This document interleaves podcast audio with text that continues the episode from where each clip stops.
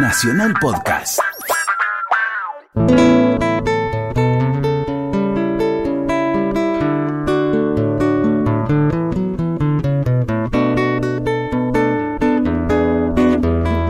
Muy buenas noches. Otro encuentro de letra y música por la radio de todos. Suena la guitarra del maestro Esteban Morgado, un tema compuesto por él, entre tantos temas que tiene compuestos, maestro. ¿Cómo le va?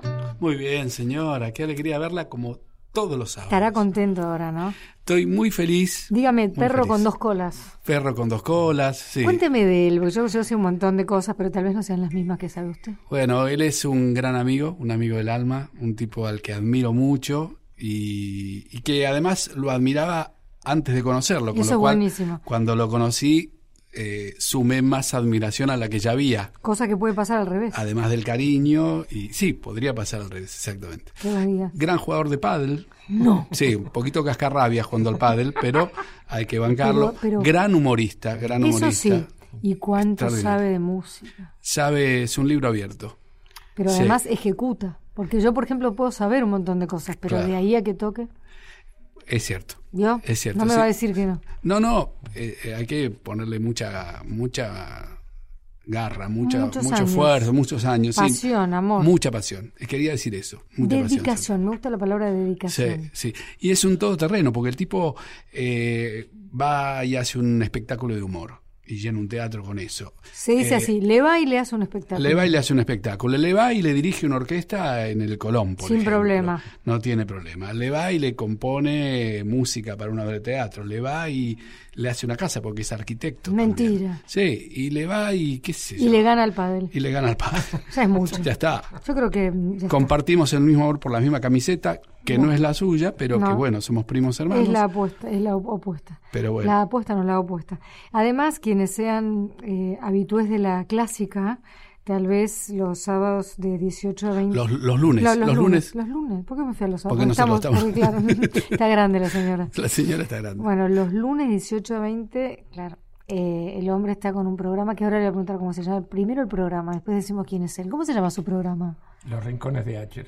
Ah, Claro. ¿Le dice algo? no, ¿usted viene a ser don Ernesto Acher? Vengo a ser yo, sí. ¿Cuánto se siente identificado con la descripción del maestro Morgado?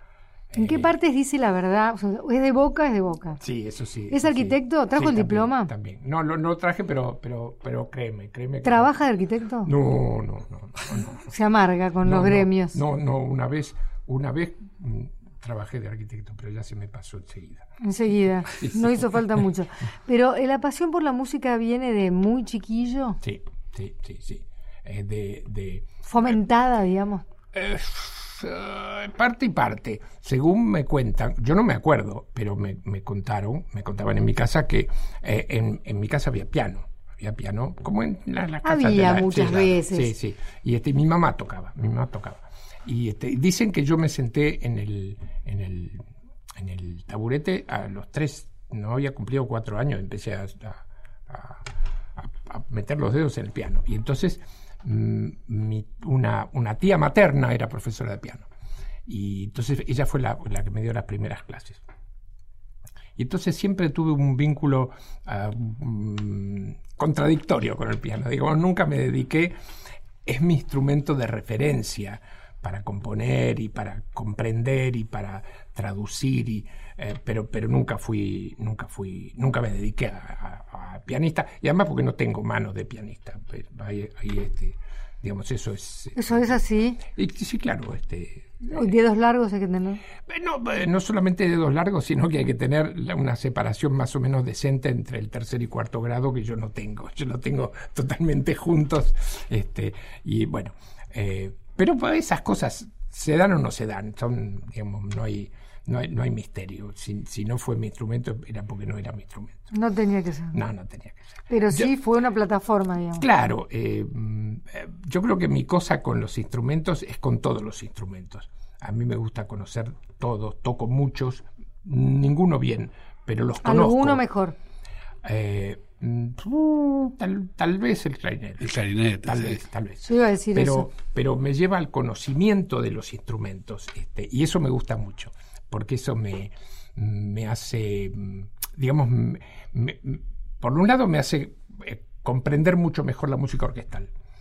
Y, después cuando escribo, eh, cuando arreglo o compongo, eh, es una ventaja el saber cómo funcionan los instrumentos, cuáles son sus posibilidades, dónde lucen mejor, qué es lo que sí se puede, qué es lo que no se puede.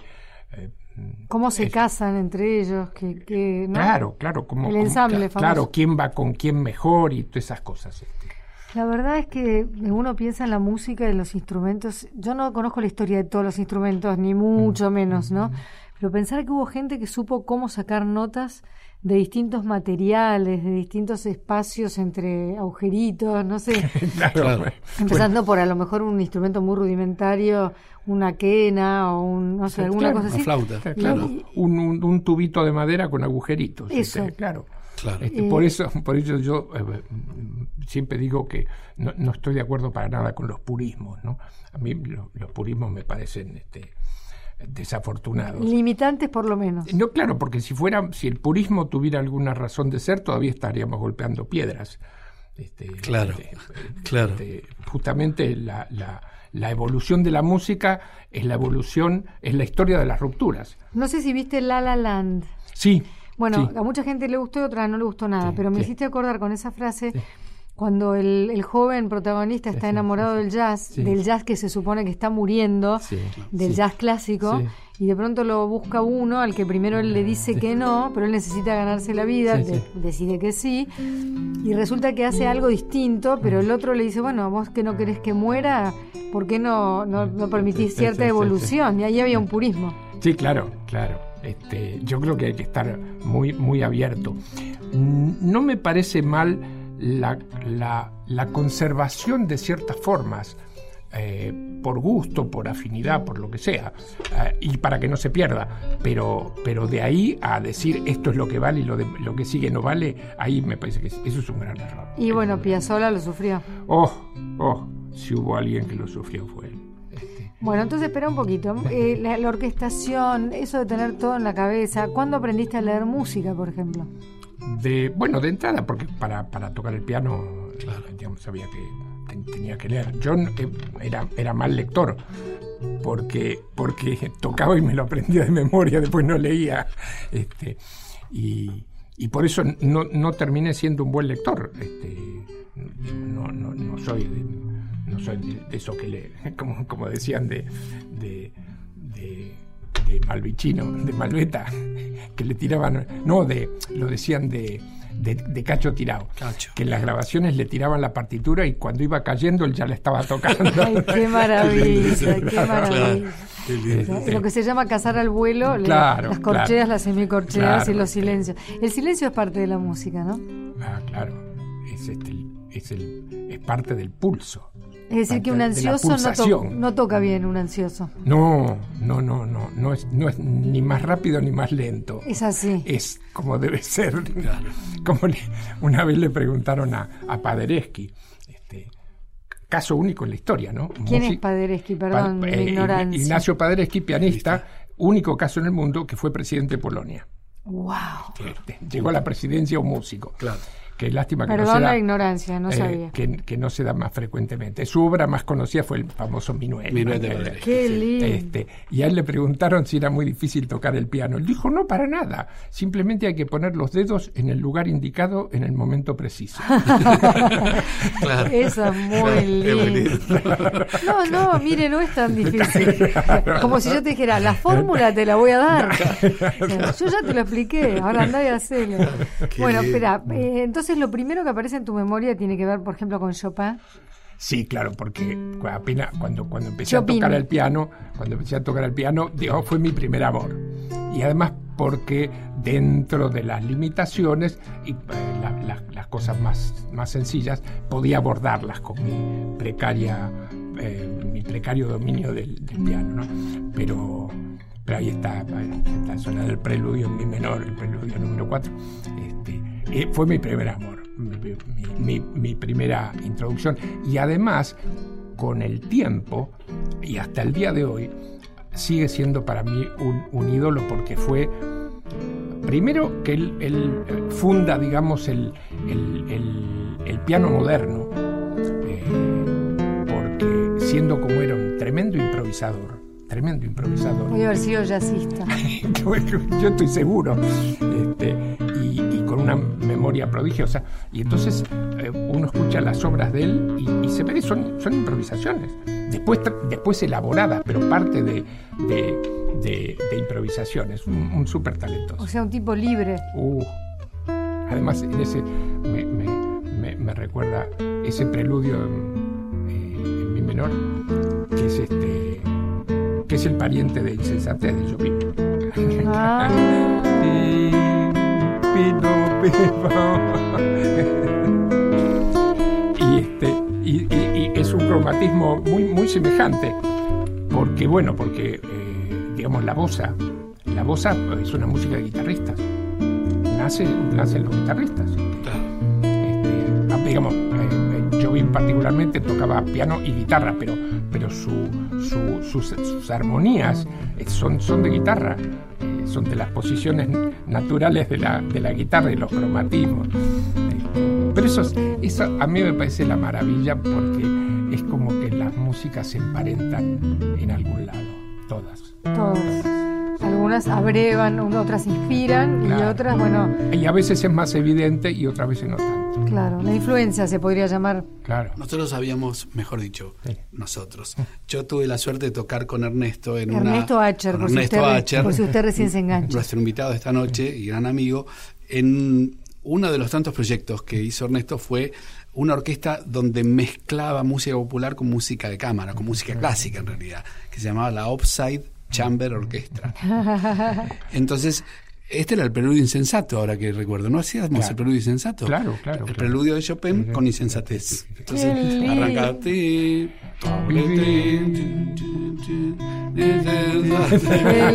de uno para el otro. Claro. Ibas y volvías. Era muy gracioso. Y lo, había llamado preludio insensato. Ahí está, preludio insensato, claro. O, o juntaba la Sinfonía 40 de Mozart con el choclo y eran los 40 choclos. Qué guay. Tararán, tararán, tararán, tan, tararán, tararán, tararán, pata, pata, pata, pata, pata, pata, Tiene el mismo pulso, tiene el mismo pulso rítmico.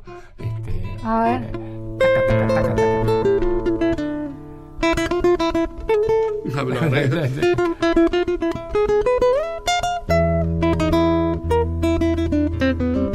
Bueno, entiendo perfectamente la idea. Chaca, chaca, chaca, mezclar una cosa con la otra. Yo apenas sé hervir un choclo, que le calculo 10 minutitos, 10, 15 minutos, porque si no se pasa de duro. O sea, no puede estar crudo, no puede estar pasado el choclo. Es muy lindo eso. Es todo lo que puedo aportar. Podemos tener una sección que sea cocinando con Silvina los Asociándolo a la, música. Por supuesto, claro. No es tan fácil, maestro. Lo que me pide, lo voy a intentar. Por ejemplo, hacer fideos con, con forma de, de, notas o de claves de sol. Qué lindo. No, mire, deje, no, no, lo mío no tiene arreglo. ¿Pero qué va a ser? Bueno, el jazz, ¿en qué momento tomás contacto? ¿Tenés el primer disco a mano? Eh, porque estamos con la tía, el, el, piano y Chopin. Claro.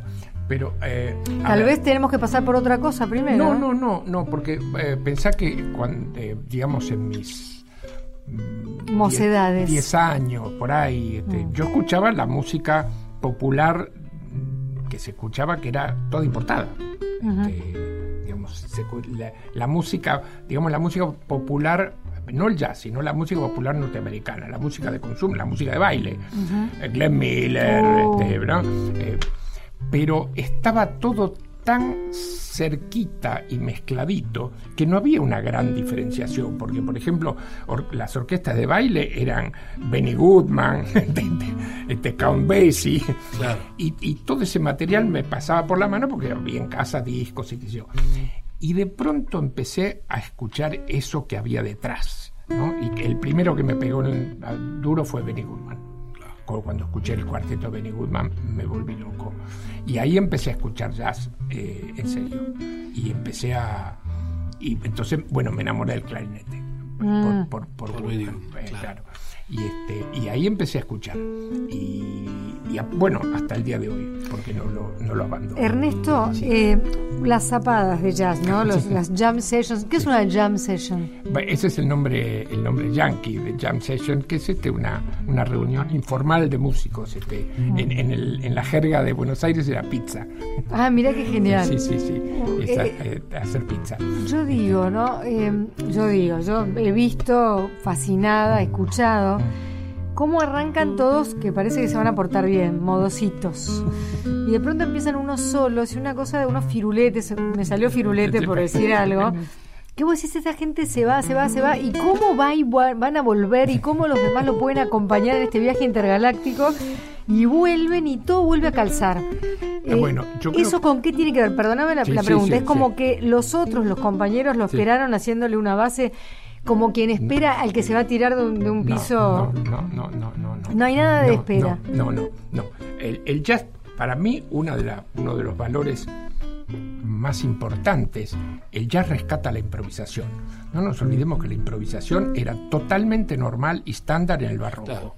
Ah, ah los tecladistas que tocaban clave eh, tenían una en la partitura estaba el cifrado, nada más y alguna línea obligada, pero cada... ¿Qué querría decir para alguien que no entiende nada el cifrado?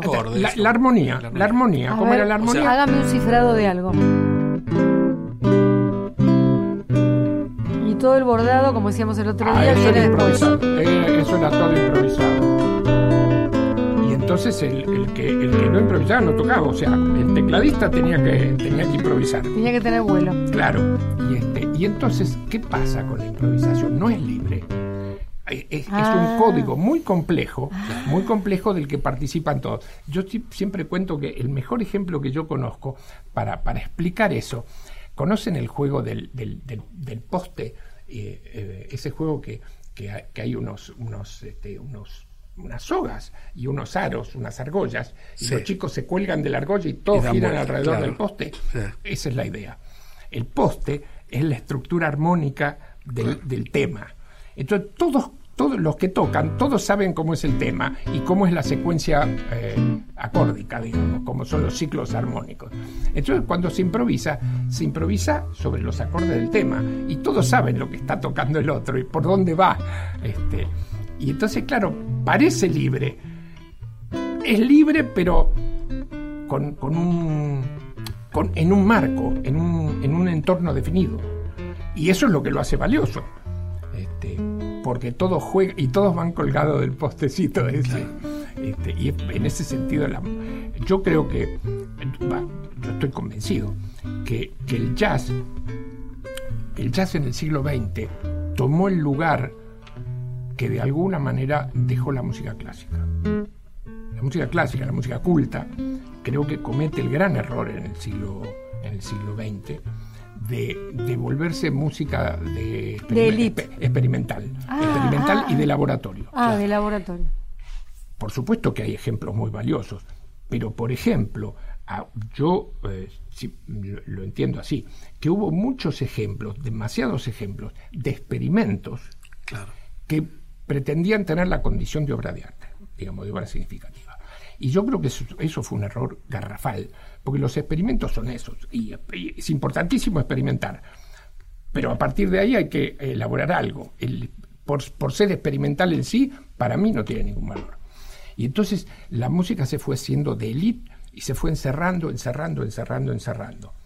Es decir, y ese produjo un vacío. Dejó a mucha gente afuera. se vuelve un idioma críptico donde hay que decir, ay, sí, lo entendí, no lo entendí. Eh, yo siempre cuento una, una, una, una, una, cosa que me contó un amigo, este, vive hace, fuera hace muchos años, eh, vive en Francia, pero es cierto, eh, se hizo una vez un estudio sobre, sobre la, la música serial. Los, los contemporáneos me van a pegar por esto, pero bueno, este, ya estoy acostumbrado. ¿Qué sería la música serial? La música serial es la música que está basada en el desarrollo de una serie, que es la, organización de los 12 tonos en un modo particular. Entonces, las obras seriales se basan en, ese, en esa disposición, a ver cuál es la serie básica. Y se hizo un experimento en un, en un centro de estudios y se tomaron 30 ejemplos, eh, 30, eh, 10 ejemplos de, de compositores. Eh, perdón, eh, no. Eh, fueron tres grupos, eh, se tomaron 10 obras creo, eh, y se tomaron tres grupos de gente. eh, músicos eh, expertos, digamos, en la, en la música serial, expertos conocedores, críticos y aficionados. ¿no? Todos gustadores de la música serial. Nadie pudo eh, de- describir cuál era la serie en ninguno de los ejemplos. Eh, yo creo, eh, yo creo que eso produjo un vacío. Un vacío que estuvo vacío durante mucho tiempo. La música de jazz nació como música de baile. Y con el tiempo, se- como muchos otros ejemplos de música popular, con el tiempo se convirtió en música de escucha y ya no de baile, por el grado de elaboración. Ajá. Y yo creo que el jazz de pronto ocupa en parte ese lugar, ese vacío, y se vuelve para mí la música más significativa del siglo XX. La música más importante. que a la vez tampoco se priva de experimentar, porque Ah, no, nadie para- puede decir que, Claro. que se, que se prive, No, claro. porque está muy viva. Claro, pero, pero queda muy claro cuál es experimento y cuál es Está cosa, bien, eh, digamos, elaborada y con, eh, digamos, que llegó, que llegó a puerto. Este, Eh, en ¿Cuál fue tu sentido- primer grupo? ¿Armaste grupos enseguida? ¿Qué fue lo primero que pasó? claro, de jazz. eh, O de lo que fuere, ¿no? Porque Claro. el tema que por si recién empezaron a escuchar el programa, Ernesto Acher es arquitecto, cosa que muchos de nosotros no sabíamos. Eh, en algún momento estudias una carrera semejante, porque no es cualquier carrerín, con carrerita, Claro. eh, carrerucha. Eh, ¿Eso fue inspirado por alguien? ¿Había un arquitecto en la familia? Sí, digamos, ahí hubo presión familiar porque mis tíos maternos eh, eran ingenieros civiles, pero se dedicaban a la, a la construcción. Entonces ese era mi, ese era mi Nene, arquitectura, que Claro, está la empresa claro. de los tíos. Pero, pero, eh, digamos, eh, por supuesto hice la carrera, me, me recibí, trabajé seis años como arquitecto y después dejé. Pero nunca me arrepentí de haber estudiado arquitectura, porque a mí me tocó, me tocaron los años dorados de la Universidad de Buenos Aires. Yo entré en el 58 y salí en el 64. O sea, la época de oro de la. Porque, o sea, eh, eh, digamos, el 58 fue apenas un poco menos de un año después que tomó la rectoría Riccieri Frondizi Claro. y, este, y antes del golpe del 66. Mm. Entonces, Una gloria. era de un nivel académico eh, increíble. Y entonces, en, en- en la carrera había que saber de todo, porque los, los ma- los- los profesores eh, te paseaban por todas partes, o sea, cuando trabajabas un proyecto, te preguntaban, o sea, la, la- la charla podían empezar, me acuerdo, yo tuve un, un gran maestro que ya, ya partió, eh, Bucho Valero, eh, que la crítica del proyecto empezaba hablando del tamaño de los baños, por ejemplo, y terminábamos hablando de la independencia argentina. Porque Claro. Te llevaba por cualquier lado y si no sabías y si no, eh, si no estabas informado, Te eh, sentías mal. claro, y además había cosas que yo Eso se llama poner en contexto las cosas. Claro, sigo añorando, sigo añorando porque, por ejemplo, eh, en mis años de, de- de facultad, eh, yo era, digamos, de... a- eh, había dos, dos grupos, estaba la izquierda y la derecha. ¿no? De- la izquierda era eh, la agrupación reformista Claro. y la derecha era la agrupación humanista. ¿no? Y, ah, ah, y las asambleas, que se, yo estaba del lado eh, reformista. La cátedra de historia, los tres cursos de historia, estaba copada por la derecha. ¿no? No nos perdíamos una clase, Claro. porque eran autoridad, sabían una barbaridad. Y entonces eran, no, no importaba, no importaba. este, no- digamos, no mezclábamos mal como creo que se mezcla hoy. Eh, esos tipos eran los que más sabían de lo que estaban hablando. Entonces, bienvenido. Era, claro, era en num- number one y uno no se, no se lo podía perder. Claro. Y, este, y era un disfrute. Y eh, después eh, me acuerdo que el, el- el- el- el titular de la cátedra de historia eh, era Felito Iglesias, muy talentoso, personaje muy talentoso. Me lo reencontré muchos años después, mm, que fue muy grato reencontrarlo, este, en una. En una, en una fiesta, yo vivía en una casa, ¿te acuerdas de la casa de Aguilar? Sí. Bueno, la casa de Aguilar era de un arquitecto que había sido como el, la figura más importante del neocolonialismo en, Buenos Aires. Y, este, y, me acuerdo que cuando, cuando vino Felito, eh, eh, se sorprendió que se fuera mi casa porque él había estado estudiando, oh. claro, para publicarle en un libro. Este, y eh, yo sin saber nada de eso, este, pero, pero compré la casa y la, la con, mis ex socios en ese momento eh, hicimos la restauración de la casa. La, restauramos, el, eh, porque la habían cambiado mucho, el, mal y restauramos la, la, casa colonial, la casa neocolonial muy, muy, muy lindo. Pero bueno, la cosa es, yo creo que es... Mm, que nunca te vas a arrepentir de Claro, porque tal vez si hubiera seguido la carrera de músico, sabría más de música, es muy probable. Pero habiendo seguido eh, la, arquitectura, tenía la formación académica inmensa. Este, eh, claro, de, rango amplísimo y de eso no me arrepiento. No, y además vos podés saber qué, clase de edificios había cuando Chopin tocaba el piano, etcétera. Vamos a hacer la única pausa que tenemos que hacer. Mientras tanto, agradecemos a Ezequiel Sánchez y a Horacio Prado, operador y sonidista, a Victoria de la Rúa, productora, y a ustedes prometemos que si se quedan ahí, volvemos con Esteban Morgado y Ernesto Acher, súper interesados.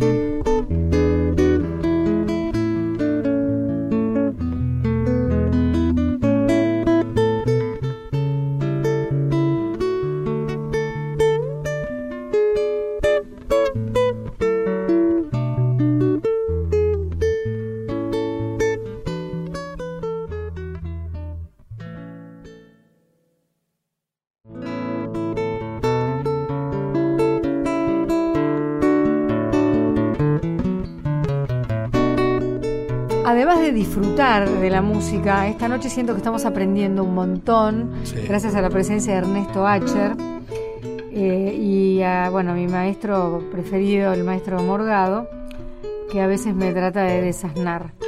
Y justo me estaba contando, en, ahora cuando volvíamos, algo que, me quiere contar usted que Ernesto hace. Cuéntemelo así. No, en realidad Ernesto es un libro abierto, como estamos comprobando acá en esta breve charla, digamos, breve, porque tendríamos que estar días eh, hablando. Tendríamos que hacer un seminario. Un seminario, claro, de apreciación musical. No A eso me Mal, no estaría nada mal. Bueno, pero él eh, me contaba, desasnándome, como tantas otras veces, de eh, la secuencia en el desarrollo, mejor dicho, en la aparición de las orquestas de jazz y como eso tenía una contrapartida o, una comparación con las orquestas de tango que iban apareciendo en Argentina. Ernesto, la palabra. Esto es, correcto, primero vamos ¿es correcto lo que dice el muchacho? Sí, sí, sí. Este, como yo digo, cuando sea grande voy a escribir el libro. Mm. Este, claro, pero ahora en la inmadurez no, se puede. Claro, eh, lo que pasa es que a mí me pasó una cosa curiosa. Cuando entré con la cosa del jazz, y por supuesto me, agarró el fanatismo y solo escuchaba jazz y no quería saber nada, ni de nada, ni de tango, ni de nada. Este, y jazz y jazz de acá. Y tenía un grupo de amigos que nos juntábamos a escuchar jazz este, de muchos años. Y se hacía eh, rotativo en las Cuando vos, ah, eso te iba a decir, se escuchaban En, discos. Sí, sí, claro. Y eh, esto fue final, final de, finales del colegio secundario y primeros, los primeros años de la facultad. Y me acuerdo que un día llegué a la reunión y llegué tarde. Llegué tarde y entro y estaban escuchando una cosa que no era jazz. Bandoneón. ¿Qué es esto? What is this? Claro, entonces me dicen Astor Piazzolla, uh. el octeto Buenos Aires. Me morí, me voló la cabeza. Y entonces empecé a escuchar Astor. Y resulta que escuchando Astor, empecé a escuchar tango tradicional. Y para mi sorpresa, conocía todo. O sea, reconocía cantantes, reconocía orquestas, sabía las letras. Y yo, ¿de dónde? Y ahí me di cuenta que en mi casa, de, como en la casa de, de, mi época, digamos, la radio estaba prendida todo el día. Es cierto. Y el, la, más de la mitad de la programación musical era tango. Y entonces yo escuchaba todas las orquestas y todos los cantantes y todas las letras y tal. Aunque no te dieras cuenta. Claro, y de pronto todo eso me, resultaba familiar. Y entonces, bueno, eh, eh, por supuesto empecé a escuchar tango en serio y, con detalle y encontré mis preferidos. Y, este, y por ejemplo, eh, uno de mis preferidos, para mí, el, esto es de gustos, ¿no? para mí el más grande fue Fiorentino la dupla Fiorentino-Troilo para mí no tiene, no tiene, eh, no tiene mm, equivalente. Ha, habido muy buenos cantantes, pero la, conexión que había entre, entre Fiorentino y, la, y Troilo era tremenda. Como si se entendieran por señas. Y un buen día me di cuenta, porque dije, estaba escuchando a Billie Holiday, y dije, oye, qué parecido. Porque una de las características de Billie Holiday era que cantaba, eh, digamos, manteniendo el tempo, pero sin seguir el pulso. O sea que. A ver, eso explícamelo. Claro, adelantando y atrasando. Sin irse del todo. Claro, sin irse del tempo, pero, pero, pero no con el pulso. O sea. Eh, Qué fiaca debe ser explicarme, pero. A ver, por ejemplo, si, un A ver, que toque algo, él, que, él toque algo. Suponete que, suponete que fuera uh, Somewhere Over the Rainbow digamos, una manera cuadrada de cantar. Oh, eh, somewhere over the rainbow, skies are blue. Bueno, Billie Holiday hacía na somewhere over the rainbow, skies are blue. Eh, eh, pero, pero no se iba del tempo nunca, igual que Fiorentino que esa era la característica de Fiorentino, adelantaba y atrasaba todo el tiempo. Entonces dije, oye, y de pronto son contemporáneos y no se conocían. Claro. Y entonces, oye, y de pronto encontrar que el jazz tradicional, que se marcaba en dos, digamos, el famoso umcha, umcha, umcha, pasa a cuatro con la escuela de Kansas City, con la orquesta, venimos de, de la orquesta de Count Basie, que es el jazz clásico. ¿Qué pasa a marcar cuatro? Igual que en el tango. Claro. Exactamente igual que en el tango. Los cantores, eh, los cantores del, digamos, del jazz tradicional y del tango tradicional son todos tenorinos. Ajá. En, el tango, Magaldi, Corsini.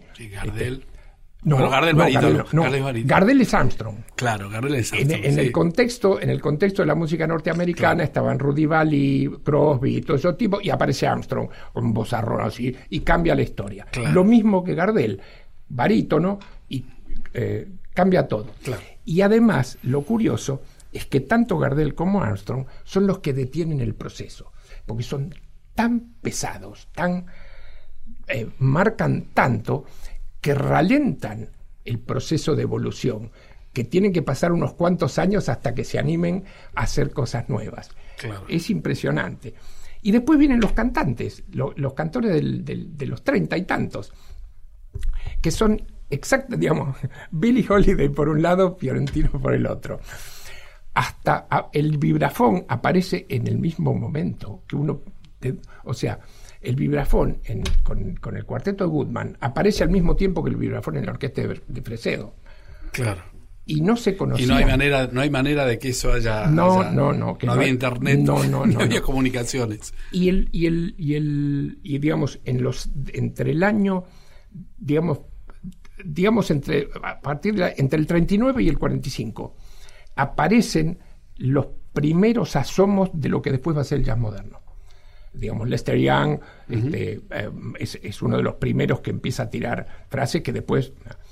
Y lo mismo pasa en, en, el tango. Este, aparece Maderna, por ejemplo. Este, bueno, al poco tiempo va a aparecer Piazzolla en la orquesta de Troilo, que Troilo lo deja arreglar y ya uno empieza a escuchar. Eh, sí, la famosa, orquesta del 46 en Piazzolla. Claro, y pues, ya antes, antes. Antes en la arregla, claro. En, el 46 ya, se, propia fue, claro. Eso, eso cómo se explica? Cada tanto nace un, un virtuoso, un elegido, un, rupturista. Son yo creo que son evoluciones y son evoluciones paralelas. Este, empiezan a tomar contacto, digamos, entre el jazz y el tango, pero es después es después de la Segunda Guerra. Este, que ya, ya se conocen, digamos, ya hay, ya hay un mutuo interés. Este, eh, bueno, va a pasar mucho tiempo, pero cuando vino Gillespie, cuando vino Gillespie a Buenos Aires, grabó con Fresedo, grabó Vida Mía. Claro. Hay una grabación de, Gillespie. no, maravillosa. Qué lindo. Mm. De las personas a las que admiras o admiraste mucho, mm. ¿a quiénes pudiste conocer? Oh. A, Antonio Carlos Jobim. Mm. Lo conocí en Mar del Plata en una temporada de Lelutier. Habían venido a hacer un espectáculo con Vinicius. Eh, él estaba Francis Haim, estaba Aceituno, que era un percusionista. Este, y, lo y una noche vinieron a ver el espectáculo, vinieron al Roxy, después estuvimos de gran charla y qué, sé yo. Y este, Vinicius, este, un, personaje. Alucinante. Ah, no, un irrepetible, un irrepetible. Que ahí él contaba la historia de la historia de la bossa nova. Este, ¿Qué es? Contale a la gente. Ah, eh, Según... Vinicius, lo contó así. Este, que ellos se juntaban eh, a tomar cerveza todos los mediodías en Castelliño, que es la cervecería que está al principio de Ipanema, que es donde está, donde, donde termina Leblon, este, eh, digamos, donde empieza la, playa de, Ipanema. Este, y entonces ahí se juntaban Vinicius, Jobim, joven, eh, eh, Baden-Powell, Menescal, no me acuerdo, que, que, eran los tipos, y que estaban todos muy inquietos porque era como que había que hacer algo ya había sucedido Orfeo Negro, ya se había estrenado Orfeo Negro que, que, eh, asomaba algo, pero no terminaba de concretarse. Y entonces, claro, como eran todos popes, ¿no? se juntaban todos los, jóvenes, eh, iban a escucharlo. Y ellos eh, como se, se regodeaban, porque cantaban y tocaban para, para los jóvenes que los admiraban. Y había un chico, un jovencito, que venía siempre con un estuche de guitarra y nunca abría la boca. Y a, a Jobim le llamó la atención, ¿no? Y un día lo quiso hacer tocar y el, chico se negó y se fue. Le dio miedo. No se sabe. No sabemos. No, sabemos. Se, fue. Entonces Jobim quedó picado. a la vez siguiente que lo vio, no, y ahora vas a, vas a abrir y vas a tocar. Y no, que sí, que yo, y al final, este, abrió la, el estuche, sacó la guitarra y se puso a tocar, acompañándose él, por supuesto. Y un silencio, y cuando terminó, en el silencio, se escucha la voz de Jobim, dice, señoras y señores, es esto, es esto. Y ahí, ahí surgió el término. La bosa es este, onda. Ah. Eso es la bossa nova, la onda nueva. ¿Quién era el de la guitarrita? Yo, Gilberto. Wow. Porque, era, porque pulsaba el pulso de Gilberto. La, batida. claro, eso, eso. Ahí tenés otro ejemplo de un tipo que canta mientras va tocando y parece que fueran dos personas sí, Claro, claro, Ahí está lo mismo que Billy Holiday y claro, Florentino. Sí, Frasea, él puede ser, he aquí, esta zambiña, mano, sí, sí tiene, tiene dos cerebros. Bueno, como Rubén Juárez, como el negro Juárez eh, tocando el bandoneón y cantando. Vos decís, es una cosa. Eh, no hay, no ha habido ni habrá, no sé, bandoneonista que pueda cantar y tocar al mismo tiempo como, como Juárez. lo, lo, lo, paradójico de la situación es que Jobim le regala a Gilberto el primer disco. O sea, se lo produce y le escribe los arreglos. Mm. Este, y, y Gilberto era tan chinchudo, ¿Ah, sí? tan chinchudo, que lo volvió loco a Jobim en toda la grabación. Sí, sí, se pelearon a muerte. Como que después no se dieron bolilla nunca más en su vida. Nunca más. Nunca más, nunca más. Tanto es así que si, si eh, yo creo que todavía está en Netflix. En Netflix hay un video maravilloso que es un documental que se llama La música según Antonio Carlos Jobim. Mm. Que la música de Jobim tocado por distinta gente, no hay una sola palabra. Es ah. todo pedacitos de música, están todos, desde eh, la orquesta de Sergio Méndez hasta Gillespie, este, todo el mundo, eh, la gorda de la Fitzgerald, eh, Frank Sinatra está. Sinatra, por supuesto, y, este, y el único que no está es, es, este, es Gilberto porque es muy chinchudo, muy desagradable. Este, bueno, este, que, que- quien lo haya visto en vivo se, este, Sí. sabrá porque es, este, es así. Este. Pocas palabras. Ah, sí, sí, eh, muy antipático. Vino hace algunos años. Sí, muy antipático. Sí, muy sí, antipático. sin Pero bueno, él lo que, el, el pulso ese fue lo que cambió este, Claro. la, la música brasileña. Hacían un espectáculo con, con Caetano, vinieron los dos Sí. juntos, Caetano y George y George Gilberto. Y que co- llevarse mal con Caetano debe ser imposible. claro, claro. Se la hizo fácil él. Claro. Pero de todas maneras, de todas maneras, este, con todo el mérito, qué sé yo, y, y, y la admiración que tengo por, por, por Jobim, este, ha sido un, un, un talento multidisciplinario, digamos, tremendo pianista, eh, muy buen arreglador, compositor, poeta, eh, todas, ¿no? Pero para mí, el, la- el- el- el personaje brasileño, para mí es Chico Buarque.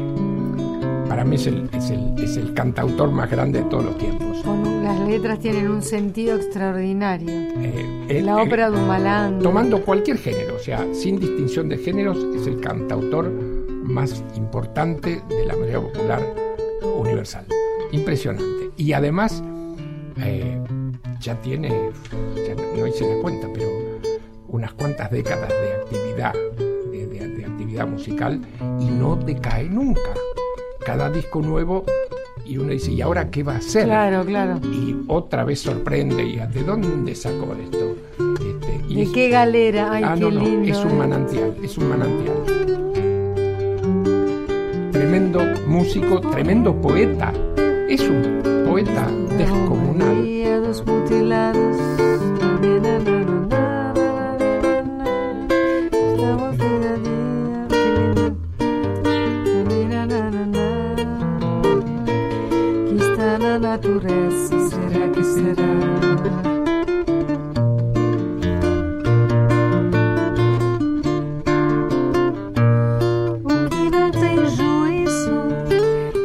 Daba, cuando daba clases en, cuando daba clases en, en la, fac- en la Diego Portales en Santiago de Chile.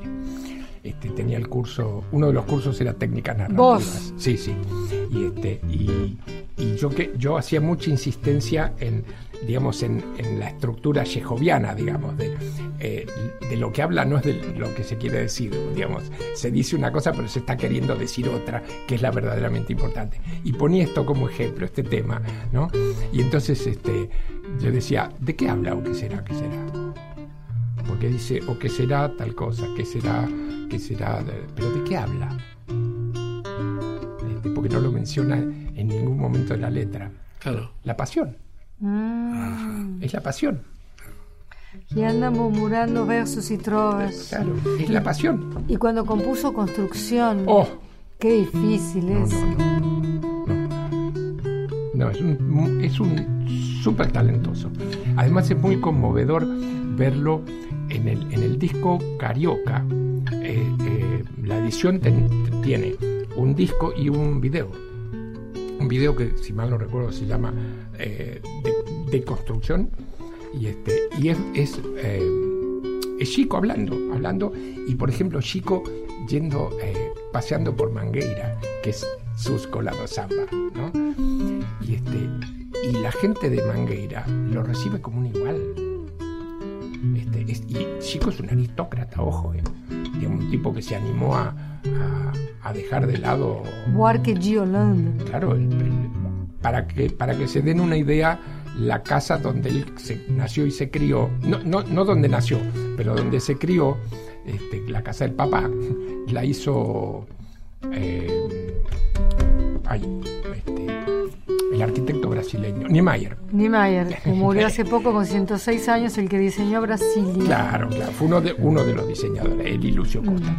Pero, digamos, si tu casita la hizo Niemeyer, te Michosa. imaginas. No, Te invito a Michosa. Claro, claro. Eh, Ernesto Acher, perdón. sí. Diga, diga. No, que el, el valor de Chico, de, digamos, de... De, de- De comprender lo popular. Claro, ¿no? de, digamos, de, de poner de lado su, su, su origen, digamos, este, su, su, Su crianza, prosapia. y, este, y, y- y- y entrar, entrar a Mangueira y sentarse a cantar con los viejitos Claro. y, y se te pone la piel de gallina, este, porque, porque son lo mismo, ¿viste? y se conectan. Un tipo muy querible. tremendo nueve además, tremendo Sí. un jugador de fútbol de aquellos. Ah, sí, sí. A sí. mí me gusta su canción Teresinha. Primero me llegó como que llega. Uh, no, no. Bueno, un, eh, no me voy a quedar tiempo para un, un punto muy, muy importante. Ya hablamos de la arquitectura, de la música, de la academia, de, de- de todo. El humor. Se puede aprender, el humor es innato, el humor tiene que ver con poder reírse de uno. Pienso en la banda elástica, ¿no? El humor es la flecha eh, o el arco con el que tirás la flecha de la música. Eh, te estoy dando un multiple choice, que me puse todo lo de arriba, nada de lo de arriba y lo que, lo que sea, ¿no? Pero el humor es indivisible de tu obra y de tu vida. Yo creo que no sé, yo, yo no me lo puedo quitar, no me lo puedo quitar. Este, porque, porque bueno, porque si me lo quitaría, si me lo quitara, sería eso. Me lo, me lo estaría quitando. Claro. Este, y se notaría. Este, no es que aparezca en todos lados, no, no necesariamente. Sale cuando tiene que salir. Y, este, y no, lo, no, lo, no me lo prohíbo, no lo, no lo impido, para nada. Este, yo creo que la, la visión del humor, eh, tal, yo, yo lo entiendo, el, el humor, el humor tiene la mirada benévola Mm. porque es, es una mirada benévola sobre nuestras eh, flaquezas, sobre nuestras debilidades, sobre nuestras miserias, claro, y nuestras torpezas. Y el humor es una mirada benévola, eh, que, una mirada que perdona. Eh, nos reímos y entonces es como, es un bálsamo. Por eso yo siempre digo, a mí no me gusta reírme de, Con, a mí me gusta reírme con. Si- Claro. Si, no, yo creo que sí- no sirve. Este, porque, porque si es de, hay por lo menos uno que se queda fuera. Hay crueldad. Claro. Claro. Y, este, y eso a mí me recuerda a la patota. Este, ay, y qué que, feo. que tiene, que tiene para, para los que tenemos, mm, pa- para todos, este, hay recuerdos muy feos de la Argentina y la patota. Sí, incluso en cualquier colegio, ¿no? Eh, dejar afuera alguno, bulearlo, como se dice ahora. Claro, Antes era claro. cacharlo, cargarlo, Claro, o este- a- hostigarlo. Es, para mí eso no es humor. No, aparte es de una facilidad total, ¿no? Este, Y, no- no- y es depositar en, en el otro todo lo que uno no soporta de uno. Claro, claro. Yo creo que el humor o es inteligente o no es. Claro. Este, Pero bueno, la música y el humor, vos has hecho unos grandes casamientos de eso. es, es que yo creo que el otro día estaba recordando, eh, porque tenemos una, no sé por qué conservamos esa mirada eh, Solemne. solemne, este, y yo siempre pongo el ejemplo del viejo Brahms, que claro, impresiona porque en, la, en, la- en las pinturas, ¿no? en las- Los retratos de la época. Aparece con esa tremenda barba. Era un tipo muy divertido. Era, era eh, además en mucha de su música, por ejemplo, en el Festival Académico es una, es una broma sobre la, la- la música que se, que se usaba. Es una sutilísima broma.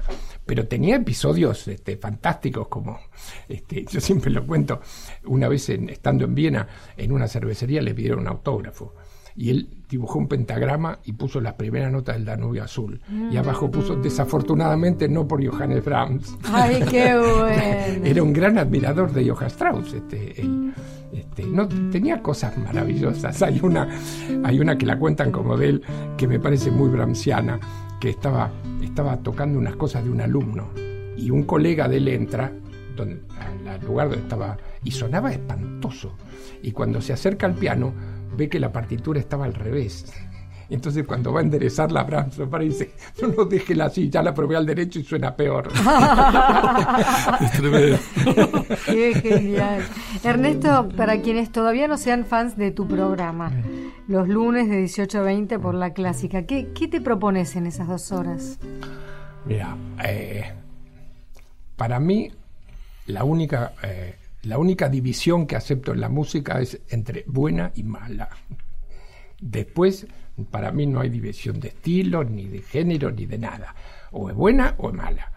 Y entonces paso la música que para mí es buena, la música que a mí me gusta, sin limitación. Entonces puedo pasar música sinfónica, puedo pasar mm, música de cámara, puedo pasar ya, puedo pasar tango, puedo pasar mm, flamenco, folclore, lo que me viene a la oreja. Y además lo que, cre lo que yo creo que aporta, digamos, lo que, lo que deja semillita. Este, porque también hay músicas que son buenas, pero que no son muy pesadas, digamos que no. Eh, pero hay músicas que son pesadas. Chico, por ejemplo. Chico es pesado. Chico, deja marca, este, sea, sea lo que sea. Este, y hay, hay, hay mucha, y hay música poco conocida que abre, abre espectros. Este, en, un, en un programa pasado, por ejemplo, eh, pasé eh, música de Jarrett, de Keith Jarrett, pero la música culta de Jarrett, o sea, la música sinfónica de Jarrett, que no tiene la más, ni el más mínimo asomo de jazz. Nada, no se le filtra para nada. Un lenguaje eh, muy avanzado, lírico, tremendo. Y, y, eso es lindo, por echar luz sobre, sobre lo que no se conoce. Entonces es como, yo digo, cosas que sirvan para abrir la oreja. Qué lindo sería, sucede en algunos colegios y en otros no, que los chicos se fueran expuestos desde muy pronto a distinguir una música de otra. Yo tuve el privilegio de tener a María Teresa Corral de maestra en la ah, primaria. No, menos. Eh, no soy un buen ejemplo de... Porque ella no pretendió que fuéramos músicos, pero sí nos hizo reconocer cosas, imitar eh, determinados... Eh, después de, una secuencia de percusión, repetirla, en fin. Eh, ella, yo creo que la poníamos re nerviosa, nos portábamos pésimo. Y después nos dimos cuenta de que era un desperdicio. ¿Cómo, nos perdimos eso? Pero bueno, sí, sí fui expuesta a, eso, ¿no? A reconocer eh, un instrumento de otro, a encontrar un oboe, no sé. Y eso es impagable. Uh, claro. Este, Qué lástima da cuando sabemos que se pierde sí, ese tiempo precioso de la infancia. Sí, sí, no se, no se, no se aprovecha debidamente porque es como los chicos son como terreno virgen. Claro, este, claro, en donde le, pones semillitas de, de, buena calidad, digamos. Y eso a la larga va a florecer va a florecer. No necesariamente para que sean músicos. No, aparte la música es un idioma y los chicos, vos ves, eh, yo, yo tengo sobrinos que porque su madre es turca, su papá es, argentino y viven en Estados Unidos, hablan tres idiomas con total facilidad. La música es otro, ¿no? Pero más tarde es más difícil. Ernesto, van quedando poquititos minutos. Eh, mm. ¿Por qué y cuándo te fuiste a Chile y, por suerte volviste? A ver, eh, yo en el 99 ya creo, sí. 99 o, o, 2000, ya no me acuerdo bien, pero en, un cierto momento me fui de Buenos Aires. Este, yo eh, tenía una, había comprado una casa en la Cumbrecita, en Córdoba, en un lugar del sueño. Iba ahí con mucha frecuencia ah, y, pasaba los veranos, pero, pero en un momento dado mm, me, me harté de Buenos Aires, de la inseguridad, del, me asusté mucho un día que mm, me, me, hicieron una encerrona. Este, iba en un taxi y yo pensé que era un asalto. Era una, tontería de tránsito, pero yo en ese momento pensé que era un asalto y la verdad que me asusté mucho. Y entonces, y escuchaba todo el tiempo, no, no más. Y me fui a, me fui a Córdoba y este y fue, fue una muy linda experiencia vivir en un, en un pueblo de 120 personas. Ah. Este, se aprende mucho, se aprende mucho de verdad. Y este y hice, hice buenas cosas en, Córdoba, en la ciudad, con la, con la gente del, Teatro Libertador, con la banda sinfónica, con la orquesta. Y, este, y ahí estuve hasta, ah, hasta la caída de la Yo ya había ido a Chile en el 2000, en el 2000 invitado eh, a Concepción, a dirigir la orquesta de la Universidad de Concepción. Muy linda orquesta por otra parte.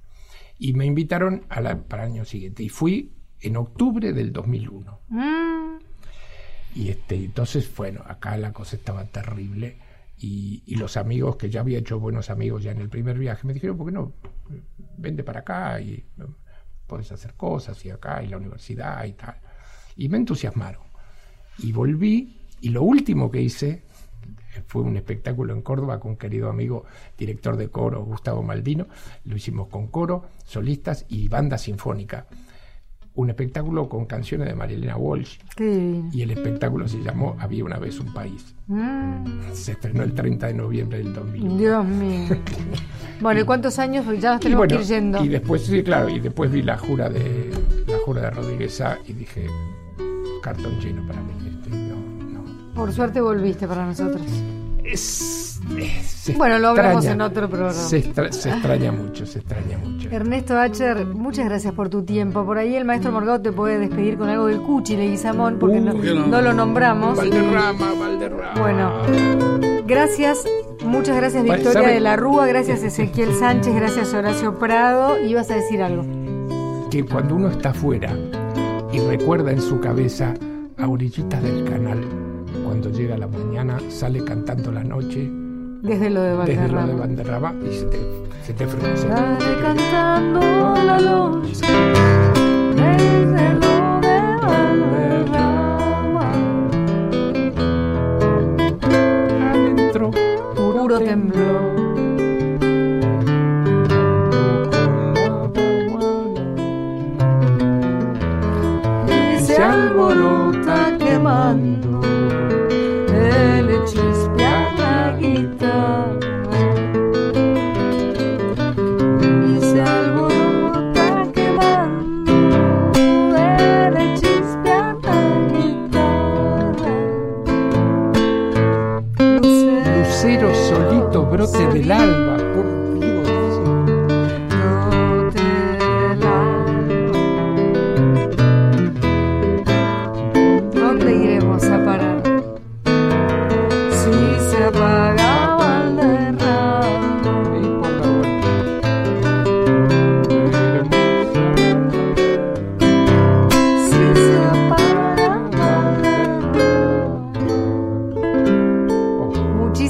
Gracias.